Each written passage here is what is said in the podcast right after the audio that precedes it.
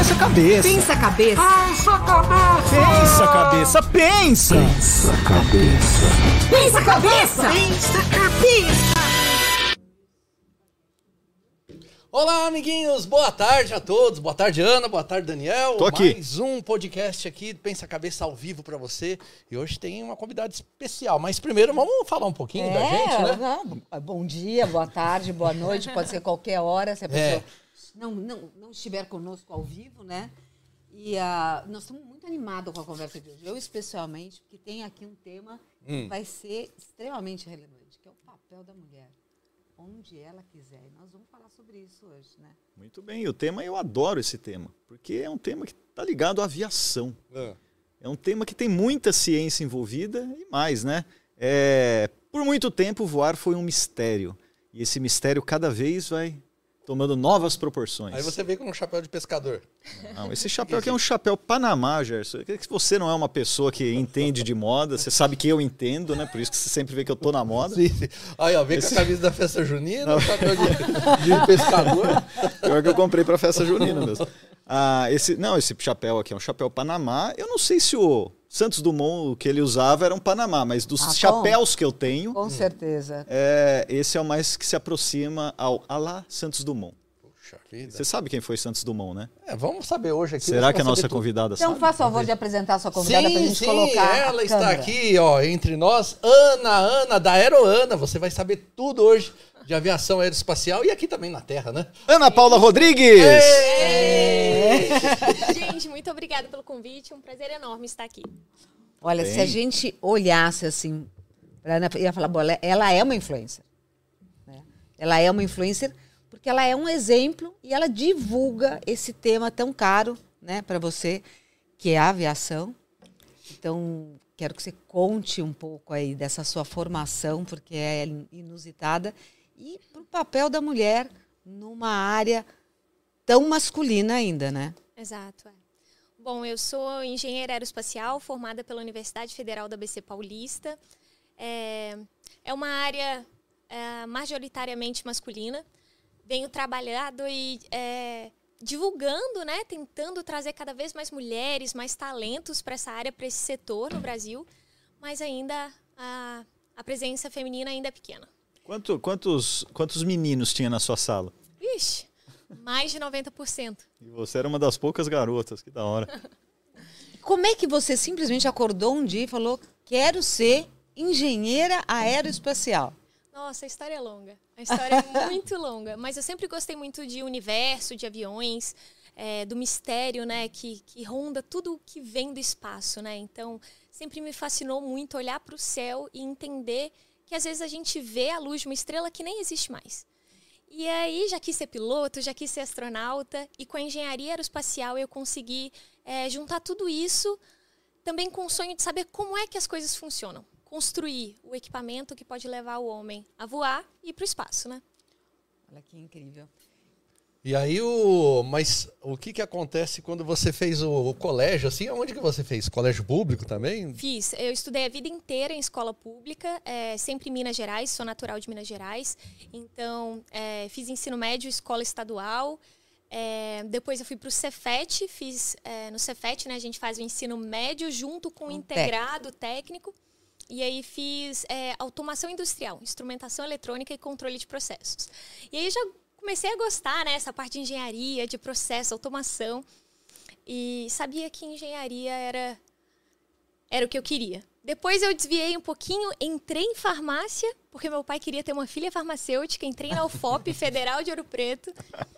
Vi que não era muito meu lance, aí fiz universidade escondido, inclusive. E vim para São Paulo estudar aqui, engenharia aeroespacial. Fez escondido? Como que É, pra co- fazer co- a conta um pouco escondida? isso. Como é que você conseguiu fazer? Eu, eu fiz a prova escondido, né? Porque o meu pai. É, bom, Ouro Preto, interior de Minas Gerais. E meu pai não teve oportunidade de estudar, ele é muito simples. E aí ele sempre teve medo, né, da filha vir para São Paulo, um lugar perigoso, e nunca aprovou, assim. Então eu fiz escondido, passei, minha mãe super apoiou e falei, ah, tô indo, vou. E deu tudo certo. Tô aqui. Olha. Caramba, seu pai acho que falou assim: Meu, eu vou ficar velho, eu vou precisar tomar remédio, Eu preciso de alguém tomar- farmacêutico na família. aqui." E aí ela falava, não, eu vou fazer coisa pra voar, pra ir. É, É, e aí tá a cabeça pegou- na lua, eu quero remédio. Isso Mas sim. fala aí, o seu pai hoje. O seu pai é vivo. É imagina, vivo, é E vivo. ele, e ele, depois que, que passou a ver a sua carreira nessa área, o que, que ele fala? Não, hoje ele tem muito orgulho, assim. Ele não entende muito bem o que eu faço, mas sempre que ele vê um avião passando em cima ali do sítio, em cima da roça, ele fala: Ah, minha filha. Legal, né? ele tem muito orgulho hoje. Muito bom. E me diz uma coisa, como é que é, você foi escolher uma área, uma área técnica? Eu queria que você falasse um pouco do Cefet. Porque assim, o Cefet é uma das referências né, de ensino técnico, ensino público. Ah, eu visitei alguns durante a, durante a minha carreira. E eu queria que você falasse, porque isso é um ponto importante quando a gente fala de ensino técnico, né? É, é, foi um divisor de águas assim na minha vida estudar no Cefet. Então foi a primeira vez que eu tive contato com bons laboratórios. É, como eu fiz automação industrial, então tinham matérias de é, circuitos analógicos, circuitos digitais. Então a gente pegava na prática, tinha um incentivo, né? é, bem forte dos professores para o aluno começar a até mesmo o- a capacitação técnica para resolver algum problema relacionado. É porque a gente só consegue é, fazer algo quando a gente está exposto Exatamente. ao material. Senão a gente enxerga o mundo por um, um buraquinho, né? Exatamente. Então é, é, abriu muito a, as abriu muito a minha mente assim para tudo que pode ser feito dentro, dentro da engenharia. Tive colegas que, que infelizmente tiveram que parar no técnico para começar a trabalhar, né?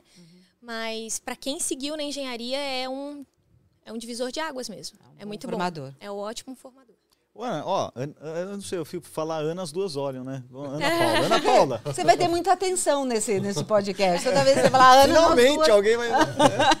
Ana Paula, o seguinte. é, a gente vai, sabe que a gente vai fazer perguntas bem difíceis para você, coisas bem hards, né? O Gerson preparou uma lista muito inteligente de perguntas, mas antes eu quero ir para umas curiosidades. Ó, é, você tá, você tá na sua. Aliás, depois você vai mostrar algumas coisas da sua, da sua jaqueta, né? Da sua. Como que chama isso aqui, Ana? É jaqueta, né? Falei certo? Porque jaqueta, às vezes eu falo blusa, ela fala que tá errado. Eu falo que blusa é de, de- Normalmente blusa é feminino, né? E a, o homem usa suéter. E aí eu fico enchendo, porque toda vez eu fico forçando que eles falem. Suéter, e aí eu nunca eles falei ficam- suéter na minha vida, né? Mas você, depois a gente vai falar, mas tem um aqui que, aliás, eu tenho um chaveirinho desse, que é um, um vermelhinho aqui, olha, o pessoal tá vendo lá, tá escrito é, Remove Before Flight, remova antes de voar. Isso, daí, é, primeiro eu queria saber é, o, o que que isso significa, porque quem frequenta aeroporto, às vezes vê o, o avião estacionado e tem umas bandeirinhas vermelhas lá pos- dentro, é, lado de fora do avião, por que que tem isso? O que, que, que significa essa história aí? Bom, é... primeiro, assim, é, na aviação, tudo tem que ser muito rápido, mas tem que ser muito seguro. Então, todos os sistemas dos aviões são muito redundantes. A gente pode falar sobre isso depois. Mas durante o voo, durante a operação, é, o avião chega, né, faz o voo, pousa ali no aeroporto e tem um, tem um espaço de tempo muito curto para fazer as manutenções né, é, periódicas ali entre um voo e outro. Então, para os mecânicos, tem que ter é, artifícios que ajudem né, a visualizar o que tem que ser feito para evitar erros, né? E aí, é, todas as entradas, saídas de ar ou sensores, a gente coloca esse tipo de indicação para tanto para proteger, né? Então, por exemplo, o tubo de, o tubo de pitô, né? Ele fica ali nas asas, são é um tubinho assim. É, você não pode deixar que inseto entre. Então a gente vai lá, coloca uma capinha, né? Para proteger o tubo de pitô. E só que se o, o piloto voar com aquilo, o tubo de pitô vai ficar obstruído, ele não vai conseguir ter a indicação que ele precisa e ainda pode queimar, né? O tubo, né? Porque o tubo de pitô aquece durante o voo. Então tem que ter uma indicação para tirar antes do voo. Então, esse tipo de indicação ela protege os equipamentos, os sensores, entradas e saídas de ar. É vermelhinho para chamar a atenção dos técnicos, para que, né, não não voe com isso, né? Você vê Não de fique- longe, né, ali no avião. Tenha que fazer. E aí evita erros, né? Evita tragédias. Sim, é, o tubo de pitô, só pra galera saber o que, que é? É o que mede velocidade? É, então, o tubo de Pitot é um sensor que ele funciona a partir da diferença de pressão do ar, né? E indica velocidade para o piloto. Tá. E Se fosse um. Como que chama isso mesmo? No carro é. é, revisão, né? Revisão. Revisão, uma revisão dos 20 mil. pesada, é. Aí vê todos os, todas as partes do motor, né? Porque a gente às vezes chama motor de turbina, né? Turbina do avião. Ah, é, tá errado isso, né? Turbina é uma parte do motor, né? A gente tem compressor, tem a câmara de combustão, tem tudo aquilo. E aí é feita essa inspeção de todas as partes do motor nesse período. E varia de motor para motor, produtora para produtora, é, fabricante né, do motor, e também de aeronave. Então, se você pega uma aeronave que faz muitos ciclos por dia, por exemplo, uma ponte aérea São Paulo-Rio de Janeiro, vai ter que ser antes do que uma que faz né, um ciclo menor, menos, menos viagens por dia. Ah, é mais ou menos igual Mas carro, aí né? também tem, tem a, a, a distância, né? O tempo da viagem, né? Porque É, apesar então. desses ciclos serem um, terem um número maior, ah, tem provavelmente o número de horas de voo, né? Para os voos internacionais. Também tem o número de horas, mas é, varia, a avaliação varia. Porque o que mais exige da aeronave é decolagem e pouso. O que mais exige do, do motor, Ah, é inclusive, interessante. é a decolagem e o pouso. Do motor, do piloto e de todos os sistemas. Se for dar uma zica, então é nessa hora. É, então eu tive um professor na universidade que ele sempre me falou que a parte mais perigosa de todo voo é o taxiamento. É quando a aeronave está no solo. Você tá brincando, por quê? E aí a gente pousa, tira o cinto, né? Tira o cinto de segurança e. É, porque o avião é feito para voar, né? Então você pensa uma, um equipamento gigantesco, com 300 né, pessoas a bordo, em cima de três trens de pouso.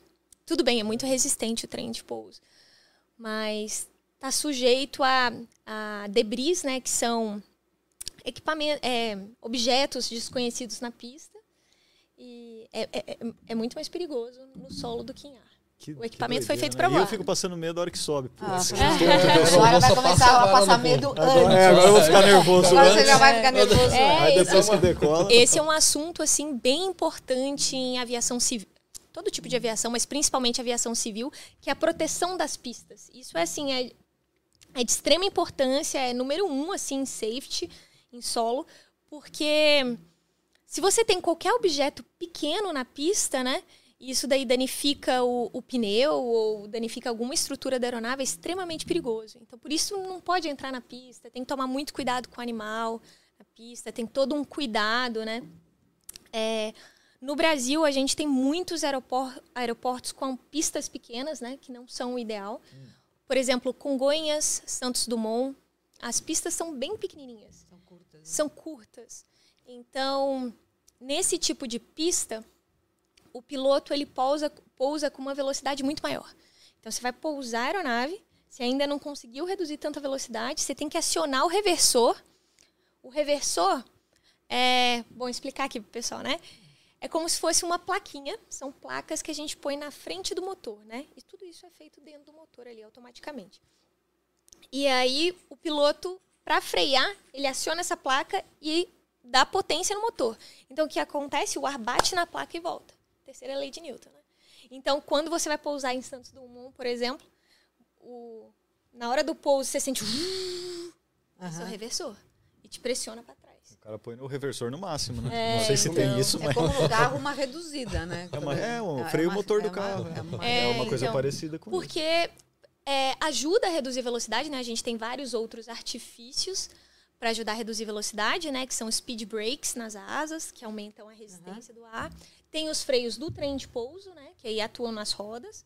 Mas o reversor é aquilo mesmo que segura a aeronave.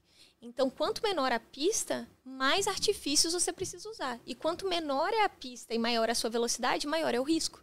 Então, se alguma coisa ali danificar o seu pneu, você vai direto no metal. Hum, Caramba. Não é legal. Isso é, é física, algo- mecânica pura. Agora, né, quando vai pousar, o que, que é melhor? Quando o cara deixa cair, que você fala, "Oh, nossa, ou aquele macio, o que que... Ou não tem diferença nenhuma? Porque a gente pega uns aí que o cara fala, nossa, o cara largou o avião. Já Mas deve, sai, deve sai quicando. também estilo de pilotagem. É, tem então. gente que é mais agressivo na pilotagem, tem gente que é mais... igual o Depende. carro, né? É igual Se fosse a Ana piloto, cara, ela ia estourar pneu toda hora. Dá o cavalo de Que pau já pra pousar. Depende. Mas tem isso também, né? É, tem essa questão do reversor. Então, quando a gente não sabe o que é e sente aquela pressão assim, fala, eita, o cara freou forte. Mas é natural, porque é só acionamento do reversor. Eu li, um, outro dia eu estava indo para o Rio e naquelas revistas de bordo assim, eh, tinha uma reportagem sobre os aeroportos mais difíceis do mundo. E, cara, eu fiquei impressionado, porque assim, o Santos Dumont é considerado um dos mais difíceis do mundo. Só piloto super experiente que pousa lá. É muito difícil. Eu não imaginava. Além Meu pai quis fazer uma graça. Ah, o pai dela foi piloto, é. Ai, que legal. pilotava, já é falecido, mas há muitos anos. E é, pegou a hélice na É? descida na água. Quis Sério? fazer- é, quis fazer uma emoção para alguma aeromoça gracinha. Era a época, da, era a época da- do- dos pilotos aventura, entendeu? Então, ele foi da FAB e tudo. Mas é muito difícil. Além da, do tamanho da pista, né? É curta, ele tá cercado de água. Então, o ambiente ali, o, o ar, né? A gente aprende isso, o ar é um fluido, assim como a água, né? A gente só não consegue ver. Mas tem toda uma questão das moléculas, como elas estão posicionadas, e isso influencia no voo. Então, se você está cercado de água, a evaporação da água faz com que a densidade aqui fique diferente da pista, né? Então, a pista aquece mais do que na água. Tem a, Caraca. o coeficiente térmico. nisso. E Olha, dá isso é bom. O que, Lógico, que né? acontece? A pista está aqui, vai fazer um movimento assim, ó, do ar. Você sai de uma condição e vai em outra, assim, um segundo, né? Exatamente. Na hora mais. mais... Na pior hora. Pode, pode criar uma condição aeronáutica que a gente chama de windshield. E aí é difícil, né? Porque a, a densidade e a pressão vai mudar. Então, para o piloto é muito difícil. Então, ele tem que lidar com essa condição do ar, tem que lidar com o tamanho da pista. Tem uma ponte ali, né? Perto, não tem? É, tem. É Rio Niterói. Tem que, tem que lidar também com. É muita informação lá. É, não, não é uma pista fácil. Tem alguns Não, trechos, né? Mesmo internacionais ou nacionais, tem um trecho quando a gente vai para Buenos Aires de avião, que o avião dá uma. Ele é sempre naquele. é, Perto da chegada, ele Uma dá lombada uma. diminuir. deve- É, parece que. Fala, mas será que o cara não, não, não consegue desviar desse buraco? Porque você vai e dá um. Exatamente. Você tem uma sensação de É, vulnerabilidade. O que faz o avião voar, né, é a sustentação. Então a gente tem o equilíbrio de forças, né, e a sustentação é que faz, né, ele ficar ali é, voando. E aí quando você tem uma diferença de pressão por n questões atmosféricas, ali, geográficas, né, então quando a gente passa por um vale, por uma montanha, você tem uma redução de, de, de sustentação. Então dá aquela impressão de, né, de caidinha assim. É, aí ele tem que ele tem que corrigir tudo isso, né, instrumentalmente. Muitas vezes ele sai, então uma condição meteorológica muito importante é nuvens, né? Então existe um tipo específico de nuvens que é chamado cumulus nimbus. É uma formação extremamente carregada eletricamente que consegue ser visualizada no radar. Então ele sai. Muitas vezes a gente está voando também, chega um pouquinho atrasado, provavelmente ele teve que fugir da rota. Então tem uma formação ali ca- carregada eletricamente, ia ter uma variação de, de sustentação e poderia prejudicar algum instrumento eventualmente. Então ele sai daquilo, vê no radar, sai, muda de rota. Assim como em estrada, rodovia, que a gente tem regras, velocidade, vias, a gente tem isso nas aerovias também. Existe toda uma legislação. E, e aí, às vezes, ele não consegue sair, ele não consegue ver. Ou já sabe que vai ser aqui. Sabe que esse- vai essa- acontecer. Essa é a rota. É, por exemplo, algum tipo, como você estava falando, alguma viagem internacional que passa por uma cordilheira. Não tem jeito. Vai ter que passar por ali. É, ou em cima vai. de algum lugar que tem um, um lago grande ou um mar, né? É, deve ser provavelmente isso. Eu quero voltar a um assunto, primeiro para as pessoas que estão aqui ah, ouvindo entenderem, é, quando elas escolherem Uhum. né, engenharia aeronáutica, o que, que elas vão aprender, né, que deve ser uma grande curiosidade. E a hora que você. E aí, essa, esse curso, quanto tempo ele tem, né, quantos começam e quantos.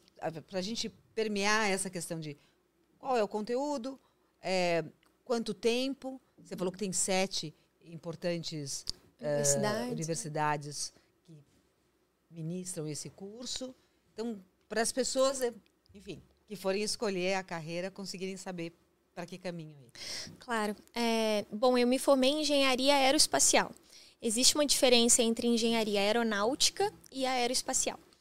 É, engenharia aeronáutica, a gente estuda todos os veículos, sistemas, é, todo o funcionamento desses veículos que trabalham abaixo da atmosfera, usam a atmosfera né, para se locomover. E aí a gente está falando helicópteros, aviões, é, agora drones, é, dirigíveis. E a aeroespacial, além de todo esse, esse, esse conteúdo, né, que todos os veículos abaixo da atmosfera também acima. Então a gente aprende matérias de controle de satélites, foguetes, como funciona, é, dinâmica orbital, como é que faz para ir de um planeta para outro, por exemplo. Então, temos essa diferença entre engenharia aeronáutica e aeroespacial.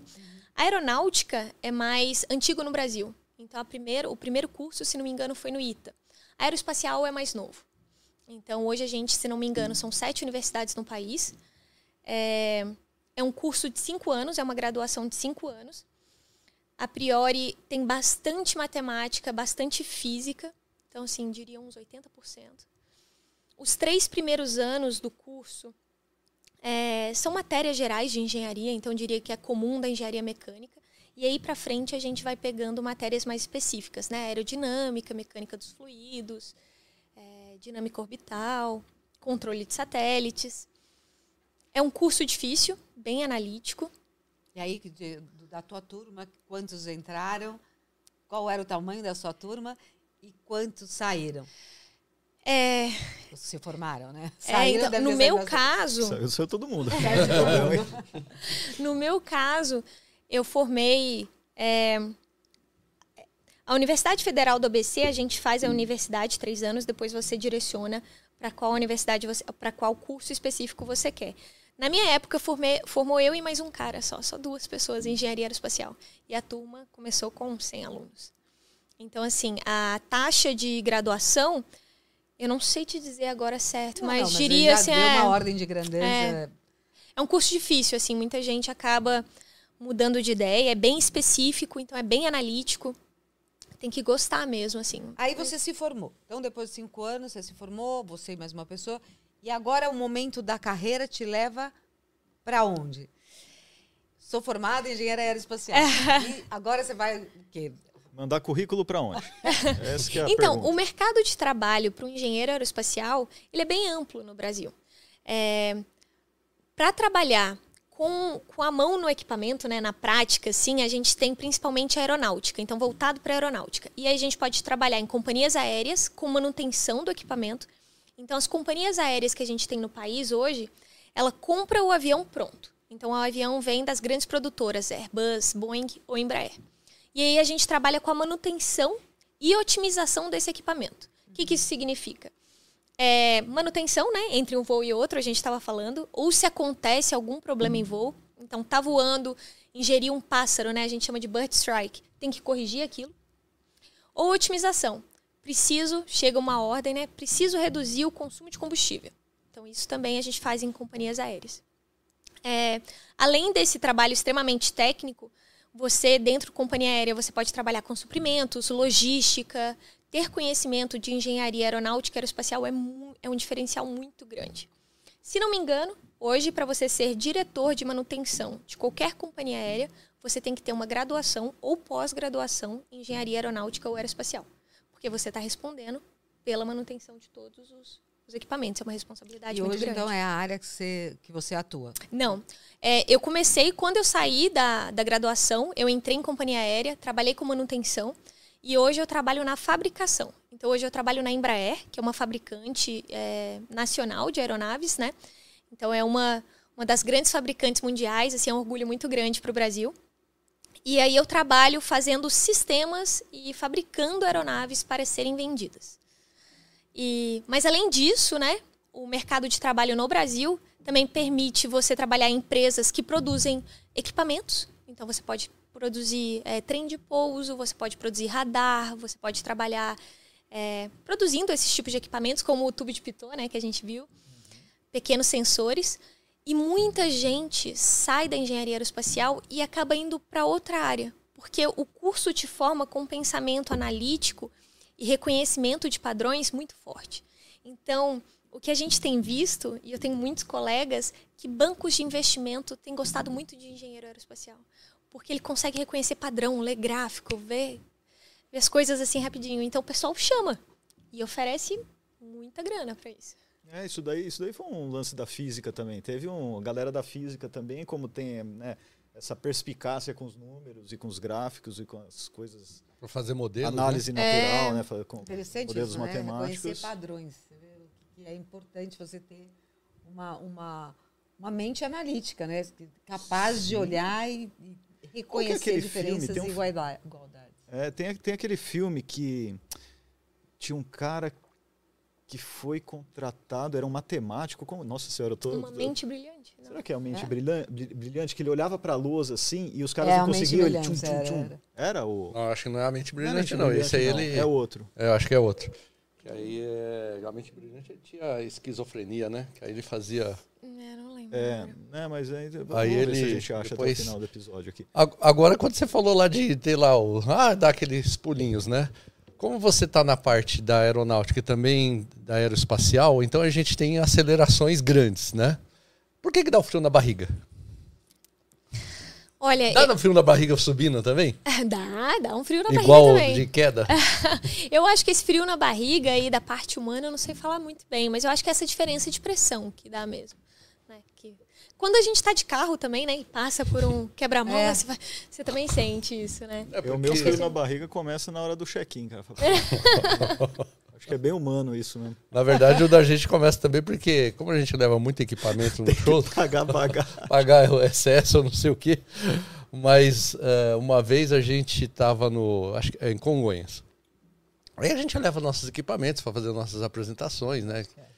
E aí estamos lá, ah, senhor, não sei o que, tá te chamando lá embaixo. Então, aí a gente tava todo sentado, imagina o seguinte, tava lá para sair o voo, estão te chamando lá embaixo. Aí eu levantei, desci, eu falei, o que foi? O cara falou, ah, o que, que tem dentro desse tambor? Porque a gente leva um tambor de aço vermelho para colocar as coisas lá dentro para não amassar. Aí imagina, você sai, o cara te chamou, aí todo mundo lá dentro foi pro outro lado olhar assim, nossa, o que tá acontecendo? é terrorista, o que que é? Tambor hoje é azul, né? Hoje é Ainda- azul, já por causa disso aí. Não, porque o piloto viu e vermelho é sinal de perigo, né? E ele quer saber o que tem aí dentro. E eu não sabia direito o que tinha lá dentro. Eu falei, ah, acho que tem uma cadeira. Aí o cara abriu, tinha uma bola do Van de Graaf. Sabe aquela? Ah, e o cara, pra que serve isso? Ah, isso aqui é só pra gente botar a mão e todo mundo ficar bem com todo mundo. E porque se eu for falar, ah, vai eletrizar, até explicar isso, o cara fala, não, não vai poder levar.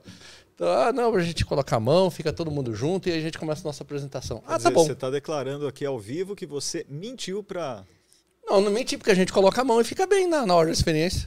É? É, só não expliquei por que, que você fica bem. fica o cabelo em pé e pronto. Quando a gente coloca a mão e todo mundo fica feliz na nossa Não, apresentação. jamais faríamos alguma coisa para colocar em risco a gente mesmo. Não, isso não tem risco nenhum. Mas até você explicar, olha, é um gerador eletrostático, aí quando aí começa, né? Aí o cara fala, ah, tá bom. Mas o, o legal é que o piloto viu um negócio vermelho e mandou a gente descer para explicar o que é. E lá em cima sempre. Mas eu acho que assim, o piloto lá, quando ele vê alguma coisa que ele fala, putz, é melhor eu perguntar, assim, ele tem essa autonomia, não é? Se ele vê Tem. qualquer coisa que ele acha, mesmo que seja uma bobeira, ele vai e faz. Tem. É, uma das, das autoridades máximas durante o voo é o piloto. Então, se o piloto se sente desconfortável com alguma situação ou com a aeronave, né? Então ele. É, os mecânicos vão, fazem a inspeção, dão um reporte para o piloto, né? E se ele se sente desconfortável, ele pode se recusar a voar. Então ele tem essa autonomia de falar, eu não quero voar, não quero voar com esse equipamento, não quero voar com essa pessoa. Ele tem essa autonomia para fazer isso. Ah, recentemente o piloto coisou o voo porque o cara peidou no avião, você não lembra? É, Infetou tudo lá. Mandou o cara embora. dias. o cara voltou o voo, porque assim, infetou tudo. Vocês viram essa notícia? Gente, eu nunca vi. Né?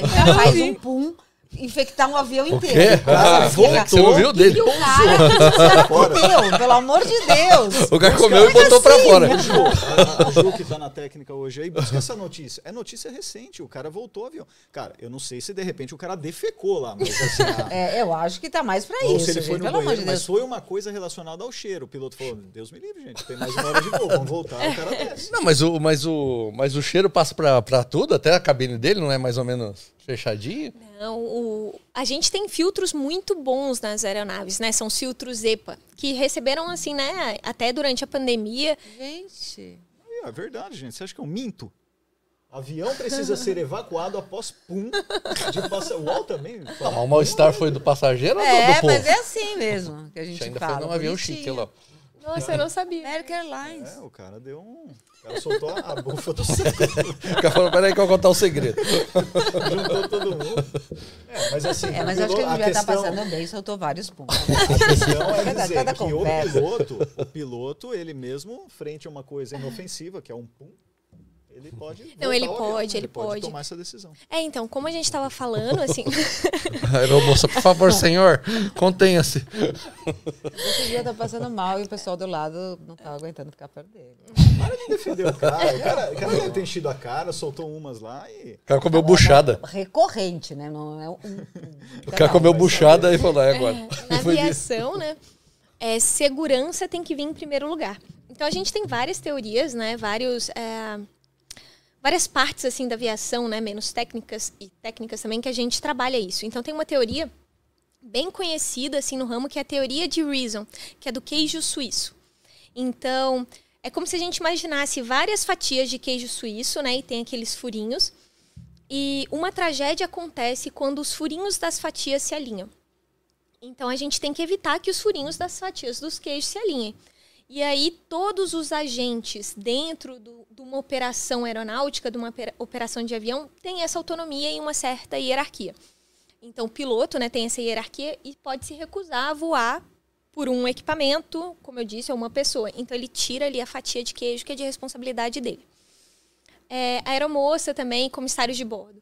Eles são agentes de segurança eles não estão ali assim para servir, né, lanchinho, muita gente acha. Eles têm um treinamento de segurança fortíssimo.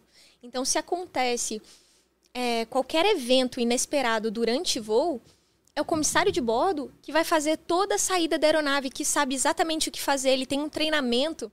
Estava até falando com o Gerson, né, que os pilotos e, e os comissários de bordo têm, que é para não cristalização, que a gente chama. Então, numa situação de perigo, você não pode ter um tempo que você para e pensa: o que, que eu vou fazer? Não, tem que ser reação rápida. Porque tudo é muito rápido enquanto você está em operação. E eles têm esse tipo de treinamento. Então, ele também pode se recusar. Ou pode achar melhor é, retirar um passageiro, por exemplo. E aí ele também tira uma fatia de queijo. Porque uma situação, por exemplo, é. Chega um engenheiro, no meu caso, mando uma tarefa para um técnico executar. Peço, é, olha, por favor, execute essa tarefa de manutenção. Eu não estava bem, escrevi a tarefa de uma forma confusa. O técnico não estava bem, não me questionou. Um inspetor que ia né, fazer a inspeção daquela, daquela atividade ali, daquela ação de manutenção, esqueceu ou também não estava bem, não inspecionou. Vai alinhando. E aí acontece uma tragédia. E uma tragédia em aviação é um custo muito alto, né? Sempre é um custo de vida muito alto, é um custo humano, é um custo financeiro.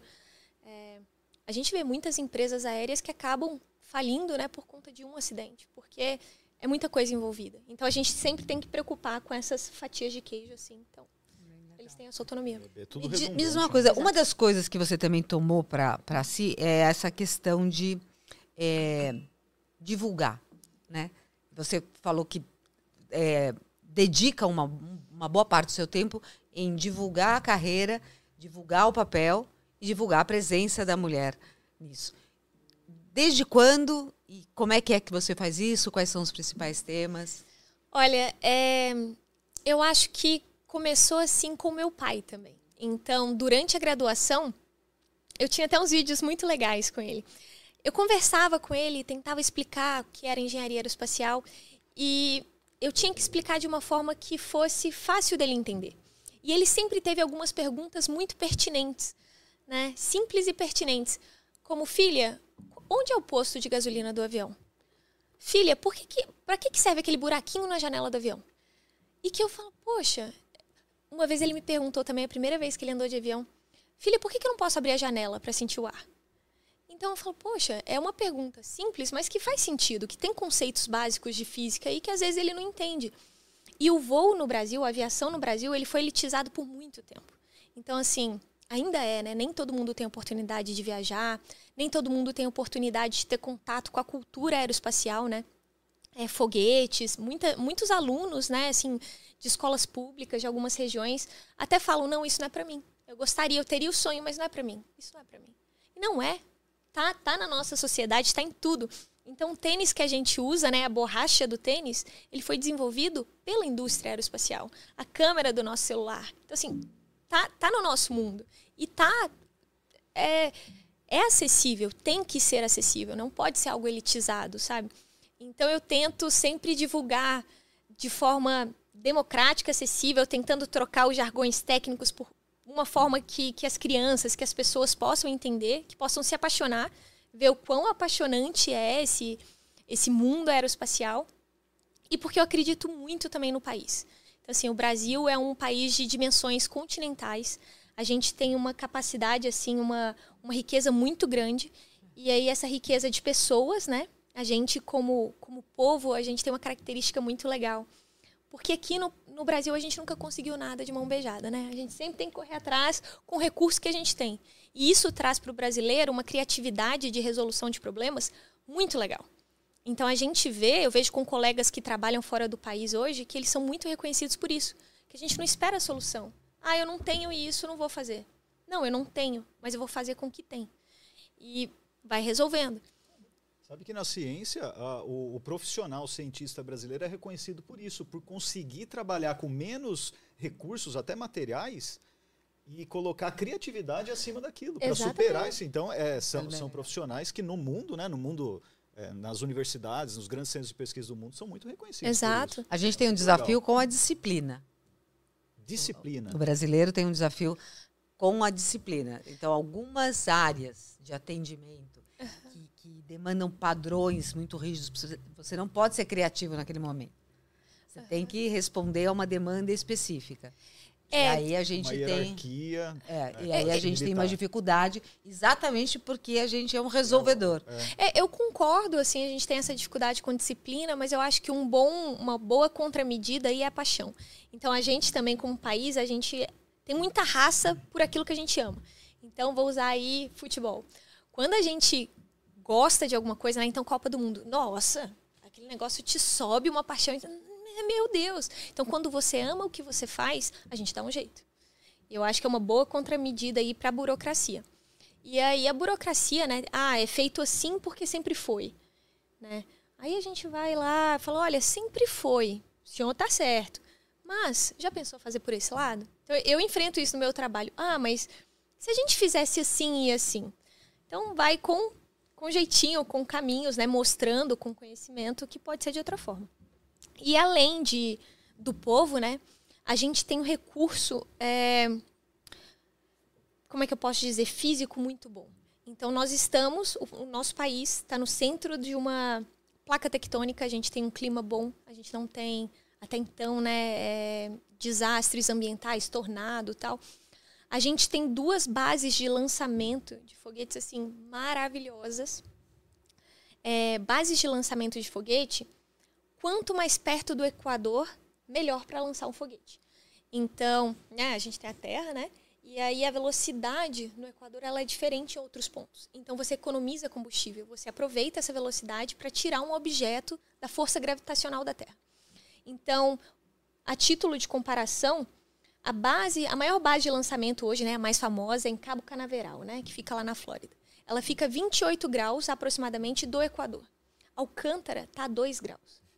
Isso, isso significaria uma economia de 30%, números aproximados, de combustível. Por que, que a gente não investe numa das melhores bases de lançamento que tem no mundo, com a melhor localização? E eu acredito que isso também. A gente só defende aquilo que a gente conhece. E muita gente no país. Isso eu acho tão importante, porque você dá repertório para a pessoa. Quer dizer, como é que, um, como é que eu posso escolher uma carreira que eu não sei o que faz? Perfeito como é que eu posso defender um tema que eu desconheço? Então, você acha que o teu principal objetivo com a tua divulgação nas redes uh, é dar conhecimento para ampliar repertório? Com certeza. Dar conhecimento, divulgar a área, é, tornar ela possível e, e conhecida para todo mundo, sabe? Então é para todo mundo. A gente tem algo para ser defendido como você mesmo disse, a gente não pode nem sonhar aquilo que a gente não conhece. Exatamente. Então, uma criança é, numa certa localização geográfica do país que não tem acesso a avião, não sabe como funciona. A gente, nunca... a gente vê com as coisas mais básicas, porque a gente faz isso numa determinada medida, Sim. que é divulgar a ciência. Uhum. Como é que uma criança vai escolher? Porque assim, a, a gente aprendeu que biologia, química, física, matemática estão em caixinhas da, uh, da escola, né, do currículo escolar e não estão em caixinhas, né? Elas são oportunidades também de carreira para trabalhar em empresas farmacêuticas, numa Merck, numa Pfizer, numa Sabesp, enfim. E aí você está trabalhando na melhor empresa, né, quase do mundo, de fabricação de aviões. Exato. É. Então, como é que uma criança, né, pode sonhar em ser um engenheiro aeroespacial se ele nem sabia que isso existia? É. E é muito legal esse, é que isso a gente passa muito também.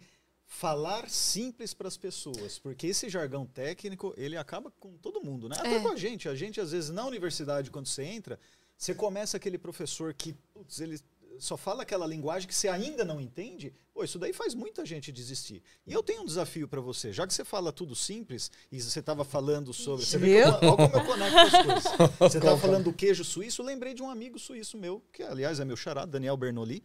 Ele, o princípio de Bernoulli faz o. Ele é físico, foi, né? Ele é, é o que explica um avião Essa voar. parte foi engraçada. Né? Hã? Essa parte Foi. foi, engraçada? Não, é o que você foi, deu risada, eu falei, qual a parte foi Tá aqui do lado. Não, ele morreu. Ele é, ele é um cara meio Entendi. antigo. Entendemos essa parte. Eu tô com medo da pergunta agora. Lembrar do Princ- princípio de Bernoulli, Então, lá do início da universidade. No início da graduação, é o primeiro ano. É, que faz o avião voar, né? Por causa de diferença de pressão. Se quiser, você pode entrar nisso, mas qual é a altitude máxima? Então, o avião ele depende do ar para voar. Ele não voa sem o ar. Fluido. Depende do fluido que é o ar. Qual a altitude máxima ou qual a altitude que os aviões comumente eh, voam, tanto os civis quanto os militares? Depende do avião e depende do modo de propulsão, né? Então, turbohélice funciona muito diferente de um turbofan, que é um motor a jato. É, hoje, o usual é 30 mil pés, né? A gente mede em pés. É, quanto mais alto, né? Então, o ar fica menos denso e aí é mais difícil para voar. Então, caças têm altitudes diferentes, né? De aviões civis, comerciais. O tamanho do avião também, ele... ele ele é relacionado, né? Ele influencia.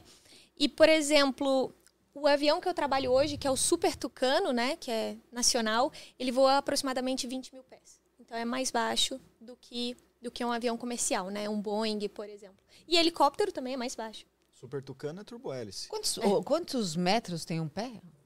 O meu tem 30 cent... é 32 centímetros. É. Né? Eu acho que é 32. Isso. ah. É essa, é essa, é essa. É. Tá. É mais ou menos essa comparação. Me diz uma coisa. É... Você tá muito quietinho, já estou até com medo. Não, eu ia perguntar o seguinte, que a Embraer fez lá o cassete, né? Que o, como que é o nome dele? O KC? É, KC? KC e... Já, ele já, ele já, Cassete. É, é, é, pois é. Cassete era o que você usava para Quando era pequeno. música lá, para fazer. Aí, aí, aí pousou o Antonov aqui, né? É Antonov o nome dele? Teve o Antonov gigantesco. Agora, qual, qual é a dificuldade de fazer um avião gigantesco? Porque não é a mesma tecnologia de um, um avião? O que, que é? É ter motor, ter casco? Qual a dificuldade? Nossa, é muita diferença, assim. Então a gente tem muita diferença, primeiro, entre um avião civil e militar. O KC entra aí como militar, né? E, nossa, a estrutura é diferente, o material usado é diferente. Então, quanto maior o avião, mais difícil é tirar do ar, né? Ó, perdão, tirar do solo, colocar no ar. Então a gente precisa de motores mais potentes, materiais mais leves. E em materiais mais leves a gente está falando aí de compósitos, é, de materiais mais modernos, né?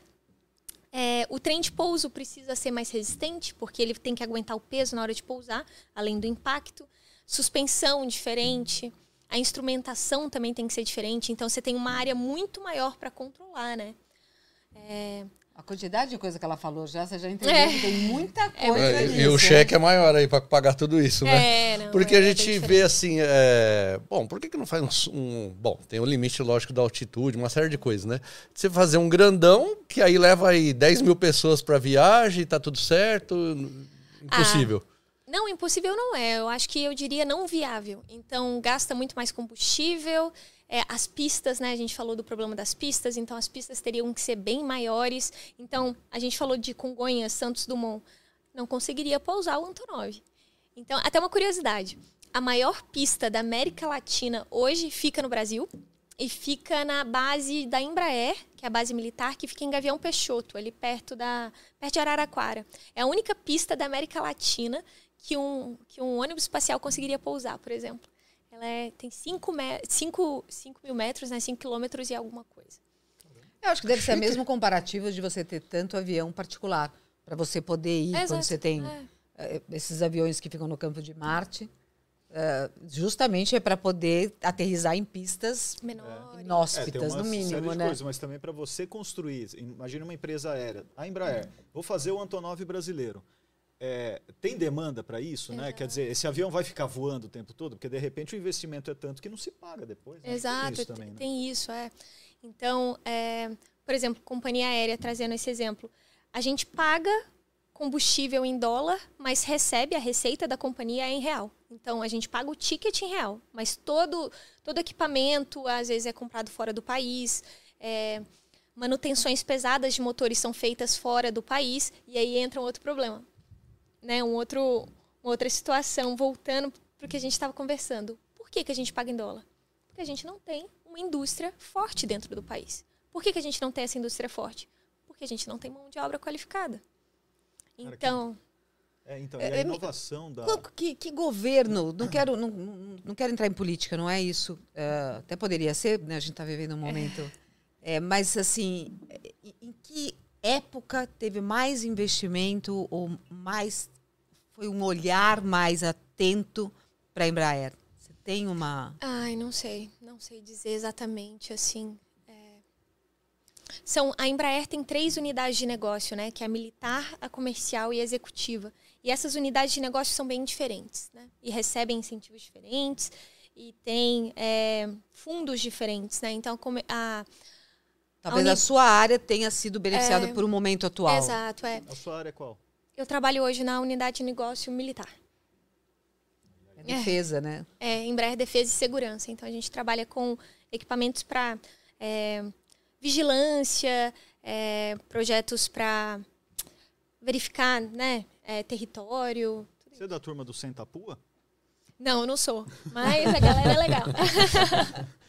Me diz uma coisa, como é que é, ah, entrando para o ramo das curiosidades, você foge a todos os padrões que a gente espera de uma engenheira aeroespacial. Que são? Ah, a gente, em geral, quando as, quando as, ah, as carreiras demandam muita disciplina, são muito difíceis, né? É uma área muito masculina. ah, tendem as mulheres a serem mais duras, eventualmente mais ah, intensas. Você traz uma suavidade? É, você é bonita. É, como é que o impacto seu visual e de jeito, isso, quando alguém te conhece, ou mesmo lá no, no trabalho, isso impacta? Como que é? Obrigada. É, eu acho que sim, impacta. Então, sempre numa roda de conversa, quando me perguntam o que eu faço, eu falo, ah, eu sou engenheira espacial, causa um certo estranhamento. Não sei até que ponto é quanto a profissão ainda não ser tão conhecida também, né? Mas é, Mas eu acho que é as duas coisas, porque tem a gente, a gente viveu durante muito tempo né, o estigma que a mulher bonita não pode fazer determinadas coisas. Ela pode ser bonita, só. é, então, isso, bom, estamos aqui para quebrar esse paradigma também, né? Também. Mas dentro do trabalho, nem sempre foi fácil, né? Não é fácil. Então, muitas vezes a gente, como engenheiro, a gente faz atividade, desce no hangar, mas quem põe a mão na aeronave, quem executa, são os técnicos que têm a certificação própria para aquilo. E muitas vezes a gente recebe também é, negativas, né? A pessoa te desmerece pela sua aparência, pelo seu timbre de voz, pela forma como você fala. Então, muitas vezes a educação, a simpatia é confundida. Então a gente tem, eu sempre Com fraqueza, né? É- com é- fraqueza, com, ou- ou, ou com- ou, sexualizada, né, de alguma forma. Então a mulher sofre muito isso no país e, e principalmente nessas áreas. Então é, eu tento combater isso também com Qual, conhecimento. qual é a sua dica? Olha, eu sempre fiz com conhecimento. Então, assim, é, quando um, um técnico não queria executar ou, ou se sentia desconfortável, eu explicava para ele a teoria, explicava por que importante era aquilo. E aí eu ganhava a credibilidade dele baseado no conhecimento. Então, é uma área, assim, que as aparências, ao invés de ajudar, acaba atrapalhando, né?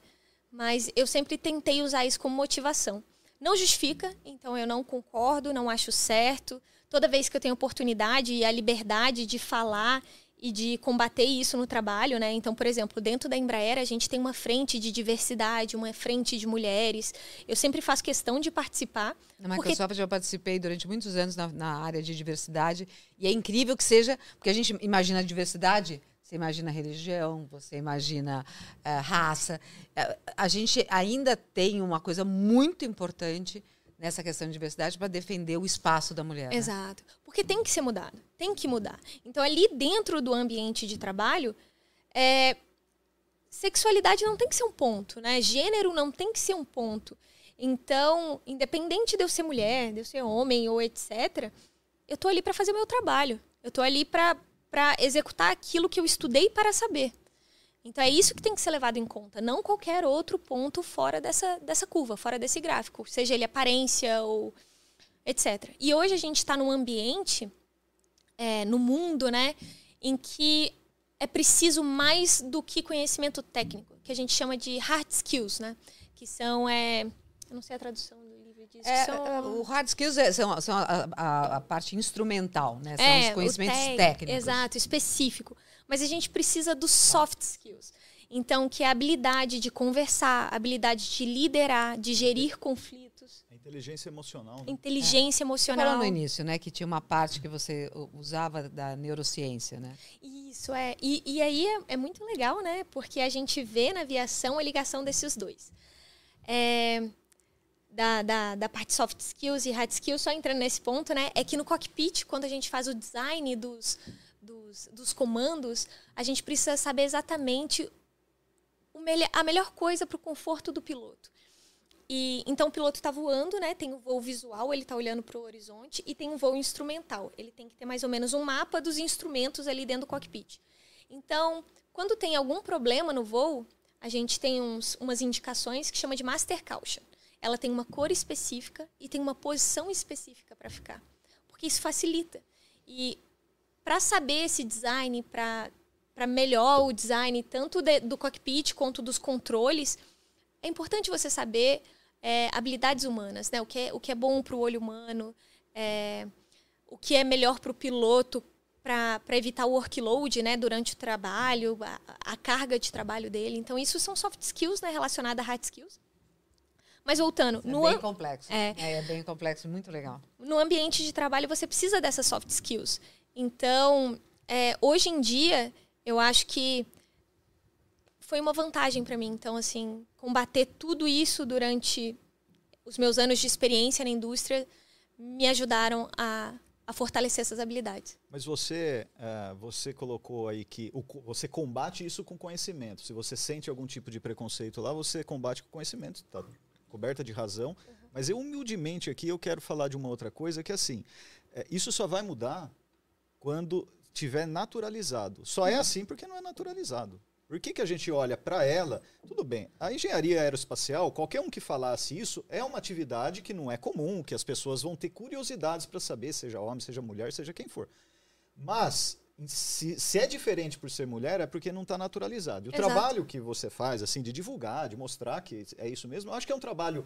É, é esse trabalho importante não para a indústria que você está, a Embraer, mas aí para a população, porque aí, quando tiver naturalizado, que as pessoas vão começar a entender e tratar isso como natural, né? Eu acho uma pena a gente viver, mas isso é no mundo, não é só no Brasil. A gente viver numa condição, né? é, e é o período que a gente está vivendo hoje, que muitas coisas não são naturalizadas, aí, aí você julga pela, pelo gênero, pela raça, mas pela a, região, a gente tem, credo eu acho que eu concordo com você, mas é mais forte na América Latina do que é na Europa.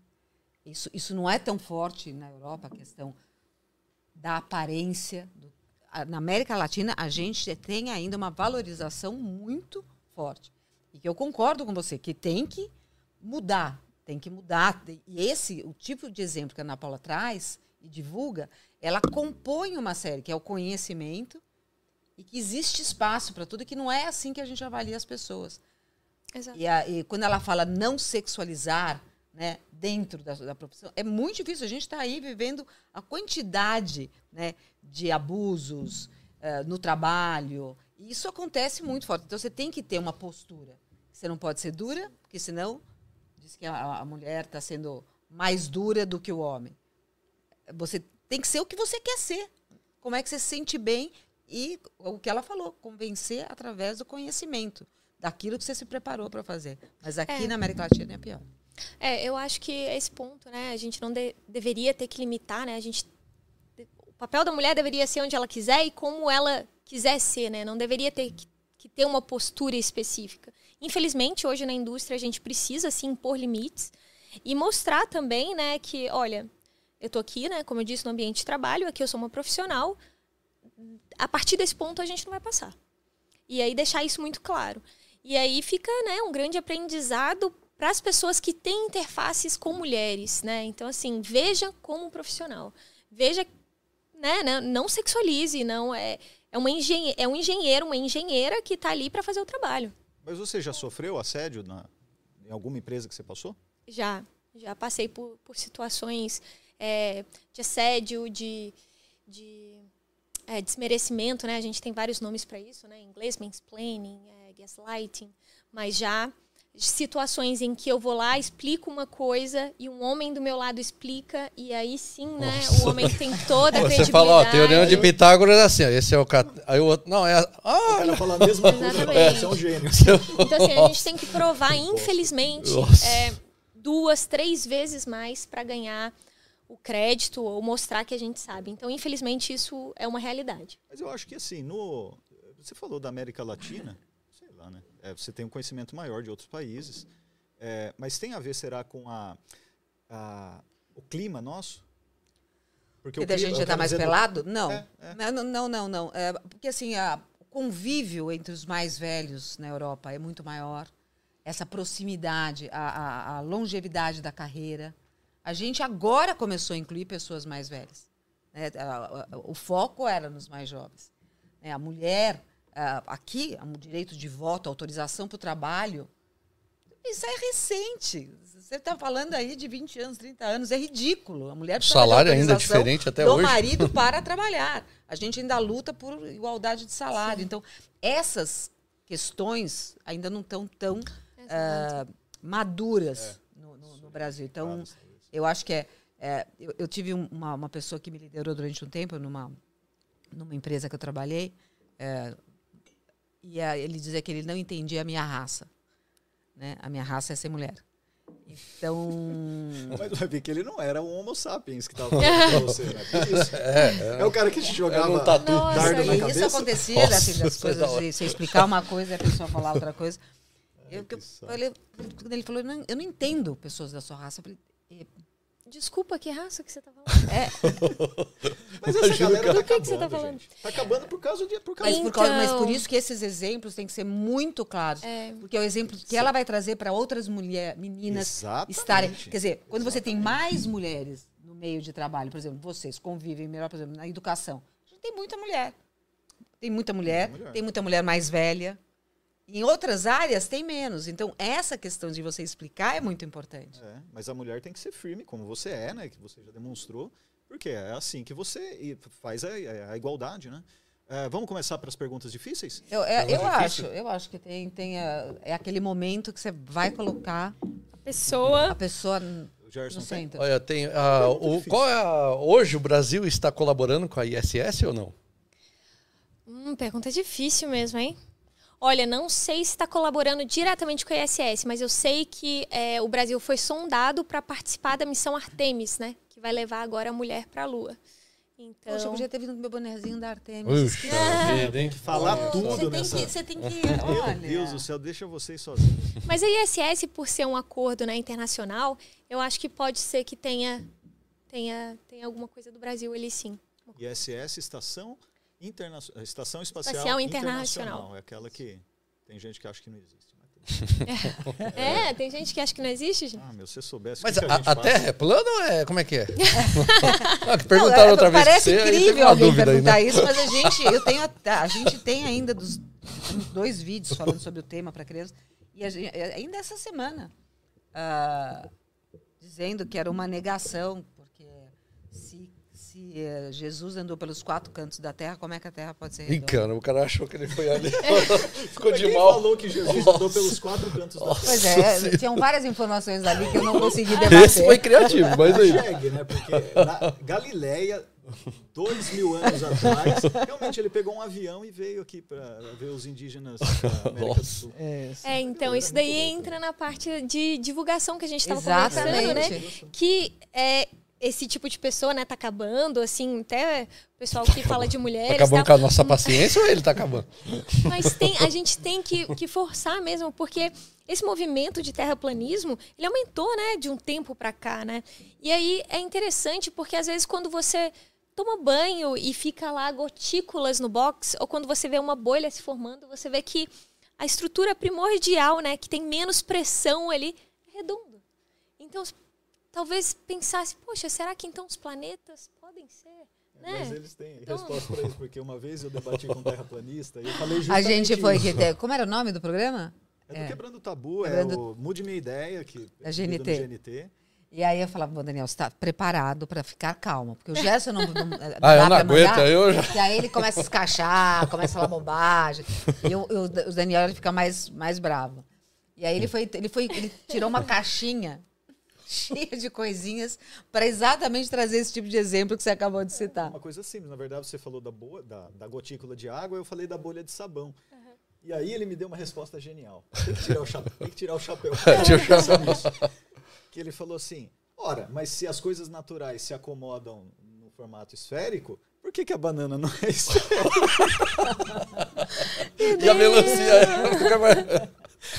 Os caras são gênios. Os caras. Mas vem cá, Aí você fala, nossa. você tá com. A, a sua jaqueta tem muita coisa legal aqui. Tem o da NASA, tem, tem do Super Tucano. Fala um pouquinho desses. é, como que chama isso? Patches, né? Ju, tá pegando bem aí os, os, Deixa eu tirar aqui que eu Olha que da vou hora. os badges todos que ela tá. É, então, essa jaqueta eu comprei quando eu fui na NASA, né? Então é um sonho para todo engenheiro aeroespacial, né? É, e aí eu fui acrescentando os patches, né? Que, eu trabalho e que, que eu gosto. Então hoje eu trabalho com a plataforma Super Tucano, né? Um avião militar nacional. Eu coloquei aqui. Aí um outro avião, né? O KC-390 da É o que o. Gerson falou? Exatamente, É, esse daqui. E aí um colega que trabalha no Flytest. É, a gente fez um projeto também com Portugal, então eu troquei lá com o time de Portugal, eles usam F-16, né? Olha que legal. Isso Então, daqui é a F-16 bandeira é um de Portugal. Bem legal. Então no Top Gun 2 eles vão F-18. É, esse daqui é da missão Mars, de Marte, né, de 2020, comprei lá na NASA. Esse daqui é do Falcon, SpaceX. Também de Portugal, hidrazina. Portugal, hidrazina é um, um propelente né, que eles usam no F-16, extremamente é, inflamável. Então, a forma como eles fazem a, reabastecimento é bem Um legal. pouquinho mais pra cima pro pessoal ver que esse daqui, cara, ó. É uma É, esse caveira. aí. Esse é uma caveira e você vai falar um pouquinho do hidrazina aí, que eu nem sei o que é. E aqui tem do Rotary, que é uma organização que faz né, trabalhos voluntários, que eu é, fiz uma palestra, fiz parte há muito tempo. E é isso, eu tô colocando pets em todos os lugares. Bandeira dos Estados Unidos, que Ah, você mas comprou é- na NASA. É, mas preciso pôr uma do Brasil aqui, né? E eu vou encher, a, a intenção é encher ela de pets, de projetos, Cara, de lugares que eu visitar. Esses patches são muito legais. São muito minha marca, são minha característica, onde eu for, vou com essa jaqueta. E essa turma da aviação, da aeronáutica, sempre tem esses patches, né? Você vê no, nas próprias roupas dos astronautas, né? É, uma tradição, né? uma E tradição. são os desenhos lindíssimos, né? Agora fala pra gente, você mostrou o da hidrazina. E o que é hidrazina? Hidrazina é um propelente usado no F-16, né? Ele é extremamente inflamável. É um derivado também, né? É um hidrocarboneto. E aí ele é bem perigoso. Então ele é usado no afterburn da, do- desses caças, né? Então quando... Não sei como explicar aqui. Talvez uma- se a gente pôr uma foto, né? Qual, O afterburner é quando você dá aquela potência a mais na, no motor. Pra quê? Pra decolar de porta-aviões? Pra quê? Exato, É. para decolar ou quando você, Você precisa atingir uma curta, velocidade maior, etc. E aí, só que ele tem que ter um cuidado muito específico para durante o reabastecimento, né? Então você tem que usar materiais específicos, protocolos específicos, é bem legal assim de Porque ele pode incendiar muito facilmente, é, então, isso? muito inflamável, é bem perigoso. Agora, é- é, todo o combustível do avião é só pro afterburner, ou sei lá, não sei São se para sistemas específicos, assim. E É, aí tem a hidrazina lá, que tem, tem uma hora hidrazina que ele lá. aperta, o- ele tem, Tem um botão hidrazina. Deixa eu fugir aqui, ó. Vai Deixa eu fugir. É, é. ele não é, não é usado, ele não é usado sempre, assim. Não. Ah, vai colocar ali. Ah, Cara, mas a tecnologia, a gente vê, Agora às vezes eu vejo É afterburner. Isso. É, deve ser esse. Esse fogão aí saindo mais alto aí. Aí aparece o cara com marshmallow ali. Deixa eu dar esquentadinha. Nossa, o Gerson lembrou agora do Top Gun com Charlie Sheen. Coloca lá atrás. É Agora, hoje, na, assim, na, na- você da área militar, qual é a dificuldade? Porque aí chega lá o Kim Jong-un, olha, eu tenho um míssil que chega aí até em vocês. Qual a dificuldade de, de alcançar? É, a- é o combustível? O que que é? Do míssil, É, pra você falar, olha, agora eu tenho um que chega aí em vocês. É míssil é um pouco mais complicado, né? Porque a gente está falando de um equipamento. é, Existem mísseis inteligentes, né? Que são guiados por infravermelho, é, são guiados por lasers, mas ele segue uma trajetória balística, né? Então, é, ele precisa ou de uma propulsão para ultrapassar, né? Para aumentar essa trajetória balística. E isso varia com o peso do míssil também, né? Então, quanto mais pesado ele é, maior vai ser essa queda. Então, Uhum. É tecnologia, né? É, muita coisa. Falar sobre míssil não é legal, né, gente? Agora, o Super Tucano, ele é considerado um dos grandes aviões de caça do mundo, né? Acho que a- os é um- Estados Unidos tem, né, de tem, treinamento. tem, tem muitas forças aéreas que tem o Super Tucano. Ele é um caça muito bem cotado para treinamento, assim, treinamento avançado. Então ele tem uma parte estrutural bem bacana, ele consegue fazer boas manobras, é um avião leve, é um avião relativamente barato. Então muitas forças aéreas que trabalham com outros tipos de caças, então, por exemplo, quem tem F-16 usa o Super Tucano para treinamento, porque a hora voo, né, é mais barata porque o combustível é mais barato, é, os equipamentos são mais baratos. Então é, é, é muito cotado, assim. É um avião nacional, muito bem visto por outros países.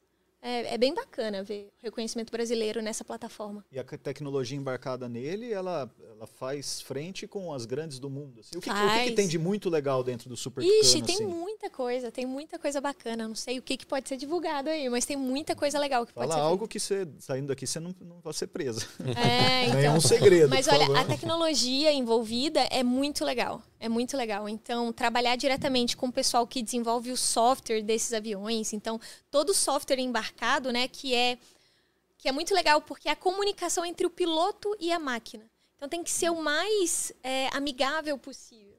E todo esse desenvolvimento de software é feito na Embraer. Então, assim, é por pessoas assim, é 100% nacional. Isso é muito legal. E é um dos grandes segredos da Embraer é o software, essa comunicação, essa interface homem-máquina, né? Que tem bastante de inteligência artificial aí. É, é muito bem cotado, muitos países gostariam de saber como é feito. Isso é um segredo industrial da Embraer, né? É, Imagina, então a gente não enfim. libera o código, né? O algoritmo, porque é muito bom. E a... Vocês estão tá na...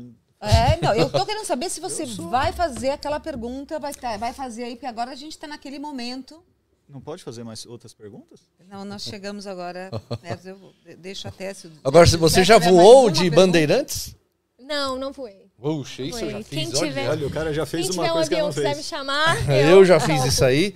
E aí a gente conversando com os engenheiros falou: olha, você tem que aprender sempre voando num avião Bandeirantes, porque ele é como se fosse o, a Brasília, o Fusquinha do. e aí eu viajei, né? Fui até o Rio, é legal você. Levou três horas, levou mais tempo de avião do que Não, de mas, carro. é, mas é legal porque não tem pressurização, então você pode ir lá, pode pôr a mão pra fora, fazer de boa o pouso. é, é, tudo você vê acontecendo na vida real, né? E ainda hoje eles falam, Bandeirantes é uma referência mundial também, até hoje, de, de, de, de- de aviões, né? De, que faz isso. Então, quem tiver a oportunidade de voar com Bandeirantes, olha, eu recomendo. Me chamem, hein? É, mas isso é é militar, Também, né? também quero ir. O Militar. Gerson, foi, você foi no... Conta pra onde Fui lá foi. naquele da a festa do. Porque o, a, Correio Aéreo Nacional. Correio Aéreo. Aí, aí convidaram aí foi Ah, de que legal. Bandeirantes. Mas tem uma lei, não sei se ainda está valendo, porque um, você civil, você pode se inscrever para voar. E tem os aviões. que- Assim como leva os políticos, você também pode se inscrever e voar de graça. Ah, é verdade. Você falou isso na época, né? Você sabe disso? Não. Parece que assim, você se cadastra e fala, eu quero ir pro Pará. Sim. E aí você bota lá seu nome na fila da, da FAB. Que Quando tiver um os- avião indo para você Pará e tiver espaço no voo, você vai ser chamado. Nossa, eu não sabia. Vou... Olha, pode- Ele que me contou, gente. É, aí você se É, inscreve Vamos ver lá. se é verdade, escreve vou a gente, procurar. que a gente vai, Não, gente é que vai. geralmente tem um pessoal acima, assim, que acaba. Você tá aqui e de repente, ó, apareceu outro. Aí você... Não, mas a- Não, na não, democracia você faz a lista e é Pelo por ordem de chamada. Aí Tava vai, indo né? tão bonitinho. Vamos Mas tem isso fazer. aí, pode ir que você vai- consegue Tá. voar na boa aí Sem com o avião furar da fila. Sem furar fila. Tá Querida. Ana Paula, nós temos um quadro aqui nesse podcast Pensa Cabeça, que é um quadro que a gente faz uma, um sorteio de cartas aqui. Daniel's Quest. É, bonito. não tá legal esse nome. Não gostou? Você não gostou? Achei tão legal. Essas cartas aqui, ah, Ana Paula, elas têm perguntas científicas, mas perguntas populares, assim, enfim. E a ideia é que o convidado ou a convidada escolha uma carta, veja a pergunta, tente responder. A gente também tenta, normalmente a gente erra, mas depois, atrás, tem a resposta. É, no caso um dela, eu não vou precisar nem ajudar. Não, gente, sem pressão. Bom, pressão é É, sua, é se seu se objeto erra, de paga 100 trabalho. reais. É, isso é com você. Topa ou não topa? Topo. Topa ou destopa? Topo. Você já tá Topo, embaralhando, você sem nem deu medo. chance ela Vamos não. lá. Ah, embaralhando porque... Não- Não sei porque eu tô embaralhando, porque tanto faz, né? Vamos lá. Tá, eu tiro e te dou? Como é que eu faço? É, você tira. Tira e lê a A pergunta. pergunta tá em inglês, mas ah, nós temos uma tradutora Não, juramentada não, pelo aqui. sotaque dela, ela, ela É, não. não, não é isso não. Mas bom, acho que essa daí tá dentro, hein? Olha, essa é boa, hein? Qual é a pergunta? Por... Não, não vou olhar a resposta. Ó, só, por que, que as, espre- as estrelas brilham? Cintilam. Ah, why do do the stars twinkle? Então, é especialista respondendo. Não, gente, especialista não. Mas é bem legal. É, estrelas, essa é uma é bem bacana da gente ver no céu. Como reconhecer estrelas de planetas num céu a olho nu. Então, as estrelas, elas cintilam, né? Elas ficam piscando. E a gente, se olhar com calma, consegue ver vermelho, azul, vermelho, azul, vermelho, azul. Planetas não. Então, os planetas, eles só refletem a luz do Sol. Então, eles não, geralmente não piscam no, no, no céu. A gente consegue diferenciar um planeta de uma estrela. A estrela, ela tem luz própria, né? E muitas vezes ela tem uma camada ali, né? É, e, e aí, a diferença do comprimento de onda, até também quando chega aqui na Terra, né? Na atmosfera, a gente vê cintilando, piscando. O que, que eu falo depois disso? Fala parabéns, cara. Vou, vou. Fala, parabéns. Não precisa nem ler, né? Não precisa nem ler. Não precisa nem ler. É, mas é- Ah, isso aí mesmo. É isso mesmo, diferença das ondas. é, Legal, e falar nisso, vocês viram a imagem do James Webb? Muito Júpiter? legal, né? Todas as Ah, imagens todas? que É, todas. né? Tem Muito uma de bacana. Júpiter aqui que foi Nossa, essa semana. E umas de, da- nebulosas, né? Formações de estrelas. Ó, imagens do James Webb. James Webb. Ju, Agora, você disse que lá atrás você sempre se interessou pelo universo, pelas estrelas, que legal. pelos céus, né?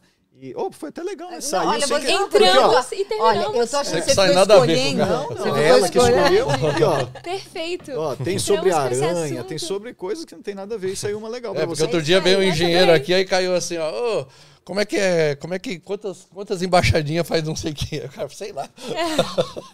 Ai, ai. Ah, mas agora, você já, você já fez alguma coisa relacionada à astronomia ou só pro hobby, ou só nas, Pode na deixar. escola? Ah, já, assim, é, fazia muita na época da ensino médio, graduação, aquelas competições, né, Olimpíada Brasileira de Astronomia. Durante a graduação, eu fiz um projeto. é, esses projetos de universidade são bem bacanas, incentivo todos os alunos a fazerem, porque hoje eu trabalho com o assunto que eu fiz, né? E aí o projeto era fazer um altímetro a laser para fazer a topografia, a leitura de topografia de um sistema triplo de asteroides. Então, eu tive que Daniel? estudar, eu tive que estudar bastante asteroides e eu eu e uns amigos durante a graduação a gente criou também uma associação, a Associação Cobruf, né, que era para fazer foguetes. E hoje virou uma associação que a gente visa, né, divulgar o conhecimento espacial, exploração pacífica do universo. E aí tem bastante frente assim relacionada ao espaço, né, astronomia e engenharia. Então, veículos para pesquisa subaquática, para ir, por exemplo, para um lugar como a Europa, né? Uma das luas de Júpiter que tem um mar subterrâneo, ou drones em Marte, como que seria essa dinâmica? Então, eu estudo nessa parte assim, astronomia. O resto é por hobby, né? É gostar de ver essas imagens, é, aquela imagem, né, do James Webb que foi a primeira, uma das primeiras espaço profundo. É incrível você olhar aquilo e ver a imagem de algo que não existe mais, né? Por exemplo, os quasares ou as galáxias a bilhões de anos-luz de distância. Então tá tão longe que a luz está chegando aqui, mas ela já nem existe mais. E com uma definição sensacional, né? Definição. Você olha a imagem, você fica. Agora a pergunta que não quer calar, que às vezes Qual eu é a pergunto pra pergunta que galera aqui. Você acredita em vida igual a gente tá fazendo aqui fora da Terra? Com certeza. Com certeza? Com certeza. Resposta, né? Ó, você viu? Com certeza. Aí, Com cara. certeza. Então, Mas assim. aí o quê? Você que fica falando aí besteira. Fala que não existe. Fala Não, sobre não é não, não, agora. que não que fala? existe. Eu não eu, acredito. eu estou com ela e sempre estive. Eu, eu não acredito. Não. Não. Olha- Igual a gente tá fazendo aqui, conversando, respirando Então, mas tem- eu tenho uma consideração. Porque é, nós somos da forma que somos pelas condições terrestres, né? Sim. Então, pela gravidade, é, pela atmosfera, etc. Então, se existir vida inteligente no outro planeta, vida, enfim, né? É, no outro planeta com uma gravidade maior, talvez ele não seja bípede, né? Ele rasteje, porque ele vai ser mais puxado para o centro do planeta, se for rochoso, né? Então, não necessariamente como a gente, né? Então, o que a gente pensa vida fora da Terra é um bípede verde que a gente fala que é marciano. Não, não necessariamente é assim. Não, Mas mas tinha o agora, ET Bilu aqui que ele veio aquela vez. mas agora Debate vida. sério com ela agora. o ET Bilu veio, pediu pra gente buscar Agora conhecimento.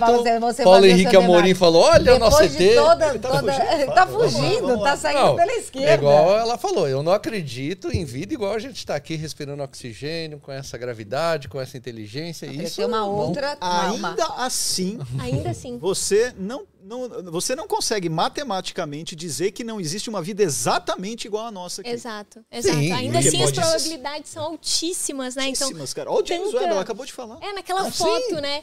A gente vê tantas galáxias e o- uma das funções do James Webb, né, vai ser olhar é, planetas com uma zona de habitabilidade parecida com a da Terra. Porque podem existir em outras galáxias. Então, já pensou? Pode existir um outro planeta com uma gravidade entre 8 e 10, que tenha uma atmosfera com nitrogênio e oxigênio na mesma concentração que a nossa. Pode existir. Mas as combinações que levaram a gente a estar aqui agora são complicadas para chegar nisso. Ô, Gerson, são complicadas. Se eu pegar um dado aqui e apostar no 6, ele provavelmente vai dar 3, depois vai dar 1. Uma hora ele vai dar 6. pode acontecer. Mas é um sexto só de probabilidade. Se eu pegar um bilhão de dados e jogar aqui, eu tenho certeza que pelo menos um vai dar 6.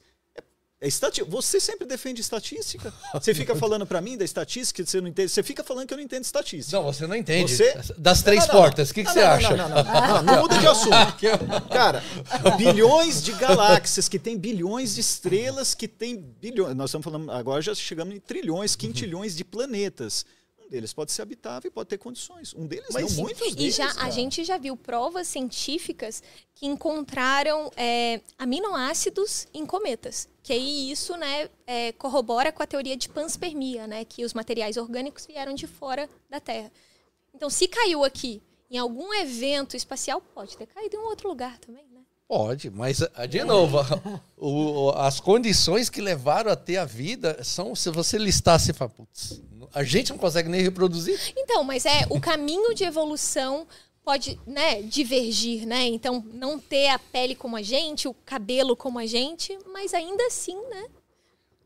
É, vamos, Em algum outro Adorei. lugar do Vamos esperar um pouco. A próxima. Vamos a esperar. próxima- Vamos esperar. A próxima Vamos vez eu vou esperar. dizer, ó, tá vendo? Não, caminho de evolução. não, pode não, eu tenho um negócio Vou ao meu favor. mais você vir com esse assunto nessa mesa sem explorar ele do É. jeito Não, que tem que ser explorado. vamos esperar, esperar uma pra ver. especialista aqui. É. Vamos esperar, né? Porque aí eu posso falar, não, então vamos esperar aparecer. Você vai esperar. Ah, você, Tá parecendo um você- dinossauro, então vamos esperar. pra A galera, aí eu vou, aí, sei lá, não sei se vocês acreditam ou não, mas a- a- se vocês corroboram com a ideia, mas assim, a galera que, que fala não para evolução, que não sei o quê, fica falando assim, como que eles usam muito o exemplo do olho humano. Como que o olho humano é tão perfeito, é não sei o quê, que pode, como pode ter isso sem ter ali uma mensagem, né, um- uma construção, uma engenharia divina, uma engenharia superior, eu sei lá o quê. Mas cara, o olho humano ele surgiu de uma pequena célula no fundo do mar que começou a ser sensível à luz. Ele começou lá, só que passou milhões de anos essa célula mudando, mudando, mudando, mudando e chegou no olho Exato. humano. Então, quer dizer, você tem um período de tempo tão grande que é é você jogando dados lá o tempo todo e as coisas vão acontecer. E um outro, uma coisa muito bacana, só para pincelar nisso daí, o olho humano é realmente incrível, assim, né? É uma, é uma máquina orgânica genial. Mas mesmo assim, a gente só é capaz de ver uma parte muito pequena do espectro. espectro, é. Então a gente é muito limitado. Então, por exemplo, o James Webb consegue essas imagens porque ele pega um espectro muito maior, né, de infravermelho, ultravioleta até que ele não tem. E a gente não consegue ver. Pode ser que um Mas outro isso é bom ser pra humano. gente, porque é muita informação pra. Aí seria muita, muita coisa pra você. Tá bom, só Não, não é bom pra gente. A gente é assim por causa do ambiente. não é bom pra Exato, nada. Não é, não é exato. bom pra gente. A gente não foi fabricado pra, Não, pra morar pode aqui. ser que A alguém, gente- alguém enxergava em infravermelho uma série de coisas, aí quando vinha o leão comer, ele falava... A seleção "Nossa, natural. aqui tá vindo aí, comia ele. Exato, Sim, exato. sim, mas de pode fato. ser que num outro lugar tem uma, um ser, né? É, que enxergue mais. E aí até prepotência nossa, né? Fala, nossa, mas, mas é tão incrível. É incrível, mas ainda o universo fornece tantas possibilidades, né? De coisas É. tão incríveis, né? Não, eu acho assim, por isso que a gente tem que dar valor a tudo que a gente tem aqui, que pode ser que a gente seja único. Com certeza. Então, mas isso é um ponto legal. Podem existir outros planetas, podem existir é, outros locais que o ser humano poderia viver, mas isso não é, exclu- não é excludente de cuidar da nossa casa, né?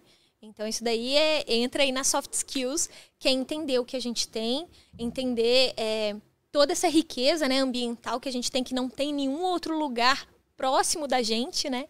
Então, o que, que adianta também a gente achar um lugar com uma zona de habitabilidade numa galáxia anos-luz de distância? Se você não vai conseguir chegar lá, sabe? Então, assim, vamos cuidar do que a gente tem. Não são excludentes, não.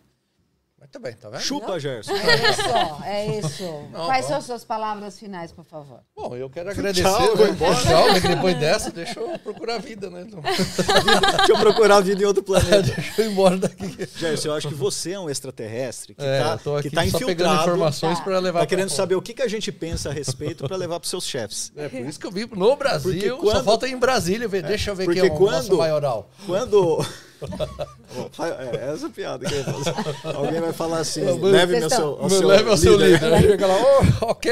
Mas olha, eu ouvi, eu ouvi uma, esses dias do, do Neil deGrasse Tyson, que é o. Que é o cara, vocês sabem quem é? Bom, enfim, se não sabe, dá um Google aí, galera. Ah, o que é, É. isso? Explica aí quem é. É o astrofísico, acho que hoje ele é diretor do, do Planetário de Nova York, ele trabalhou, ele, tra- ele é um dos grandes divulgadores científicos do mundo hoje, ele trabalhou com o Carl Sagan, né, foi, enfim, aluno do Carl Sagan, e ele falou uma coisa que eu até esqueci já. É, que que ele, como que é a, a fala dele? É, é que assim, ah, que assim, a gente, nós seres humanos, a gente olha para outros seres na face da Terra, sei lá, você olha um formigueiro, você não vai investigar o formigueiro, exceto se for um cientista que trabalha com aquilo. Mas você não dá muita bola. Então pode ser que, porque a pergunta era, tem seres mais inteligentes que a gente?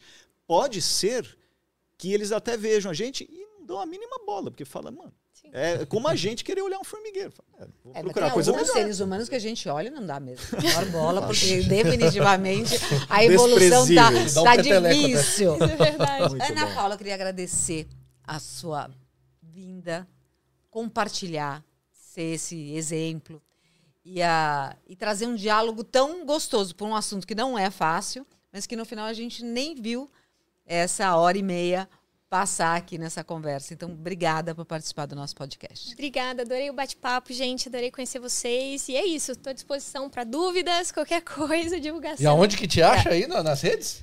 Bom, eu, eu tenho Instagram, aeroana, aero underline ana. Quem quiser seguir lá, dá uma força, pessoal. Show de bola. Eu quero, eu quero deix- deixar aqui um convite. Eu acho que meus colegas vão, vão gostar da ideia. Você estando em São Paulo, a gente fazer uma segunda rodada aqui, que eu acho que tem um monte de assunto que a gente pode ainda Tem. fazer, cara. Bora, É? bora. Dessa próxima vez vamos me preparar mais, hein? Ah, Você a gente também, hein?